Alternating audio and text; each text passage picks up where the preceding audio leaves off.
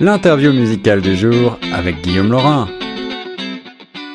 Vous êtes toujours à l'écoute de Choc FM 105.1, la radio des francophones de Toronto. Je suis Guillaume Laurin et j'ai toujours un immense plaisir à vous faire découvrir des nouveaux artistes et à m'entretenir avec eux. Aujourd'hui, c'est le cas avec Simon Lacasse. Bonjour Simon.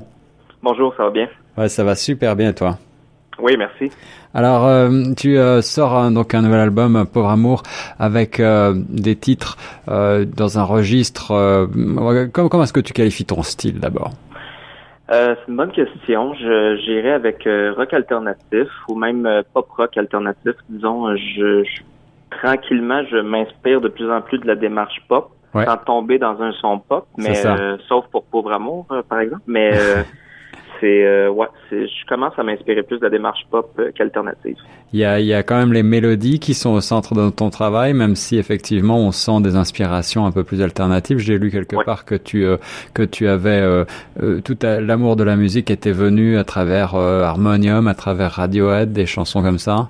Oui, oui, absolument. Oui, c'est vraiment les premiers bands qui ont pas les premiers bands qui ont capté mon attention, mais qui m'ont fait virer de bord un peu là adolescent, j'avais euh, plus des goûts musicaux, euh, disons, communs. Euh, j'écoutais plus des bands québécois, je dirais du folklore. Puis par la suite, quand j'ai découvert Harmonium, Radiohead, Muse, ça a vraiment, ça a vraiment changé mon univers musical. Qu'est-ce qui te, qu'est-ce qui t'a fasciné à ce moment-là? Est-ce que c'est justement le décalage avec des chansons plus traditionnelles, avec le, le ce qu'on entend à la radio, ce qu'on appelle en anglais le mainstream? Oui, oui, oui, totalement. Pour ce qui est de Harmonium, euh, par exemple, euh, oui. Ça a été vraiment de découvrir euh, la musique progressive au fond, puis de voir que ça pouvait se faire en français. Ça aussi, ça a été un gros coup pour moi. Ouais. pour ce qui est de Radiohead, ça a été autant la musique que la démarche de changer de style un peu à chaque album ou de se renouveler constamment. Ça, ça a été extrêmement inspirant pour moi. Fait que Radiohead, c'est vraiment la musique m'inspire beaucoup de ce qu'ils font, mais la démarche va toujours rester extrêmement marquante pour moi. C'est ça, c'est ça. Alors euh, pour Pauvre Amour, il y a des, des collaborations euh, superbes. Là, tu t'as pu t'entourer de gens euh, très connus. Oui. tu as enregistré donc au studio Tempo, j'ai vu avec Claude Champagne. Et puis, est-ce que tu peux m'expliquer la genèse en fait de l'album? Comment est-ce que tout s'est passé?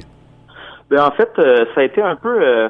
moi, j'ai il y a peut-être un an et demi, j'ai euh, ou deux ans, j'ai euh, arrêté la musique pendant un petit bout. J'avais besoin de ah. vivre autre chose dans ma vie.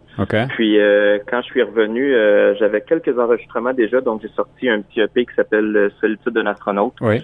Où est-ce que c'était des pièces un petit peu plus progressives, rock. Et puis après, j'avais envie de, de, de toucher à un autre son musical. Puis c'est j'écoutais des, des un petit peu plus de pop québécoise aussi. Donc, euh, Pauvre Amour euh, a été composé un peu dans ce moment-là, mais ça faisait déjà, je pense, trois, quatre ans que j'avais trouvé le rythme à la guitare, mais que les, les paroles apparaissaient pas, puis je, je trouvais pas la manière d'apprendre. Puis finalement, euh, en écoutant plus de pop, c'est là que les arrangements sont venus aussi. Et puis après, comme tu disais, ben, ça a été mon entourage, surtout mes musiciens, mes fidèles musiciens Mathieu Bessette, Francis Nadeau et Denis Paquin. On s'est rassemblés ensemble en studio, on a travaillé les arrangements, puis on est arrivé avec un, un produit beaucoup plus pop. C'est ce que je souhaitais pour ce single-là. Oui. Mais euh, là, je travaille euh, sur un album euh, à éventuellement paraître. Puis je, je, vais retourner dans quelque chose de plus rock plus rock progressif alternatif, mais avec cette démarche pop là que j'ai ajoutée à mon euh, à mes arrangements.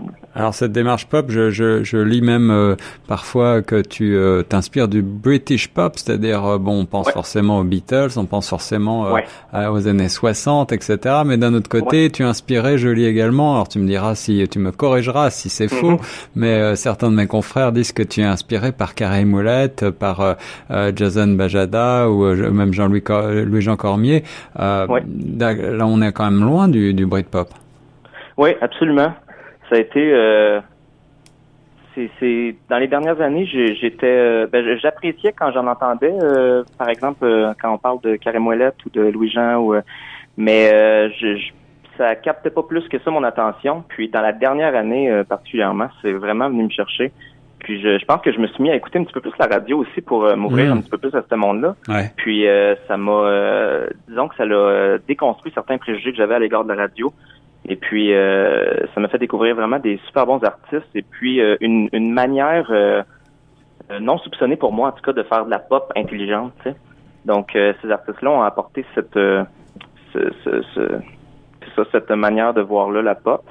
Sinon, pour ce qui est des Beatles, exemple de ce bagage-là, ça a été, je pense, que je commence à écrire mes chansons de manière à ce qu'elles soient très accrocheuse, juste guitare-voix dès le départ. Avant, euh, quand j'ai composé mon premier album, je reposais plus ça sur euh, les arrangements par la suite. Je comptais plus sur les arrangements pour euh, arriver avec un produit de qualité. Puis aujourd'hui, je, me concentre vraiment sur la chanson de base, puis après les arrangements viendront ajouter ce qu'ils ont ajouté.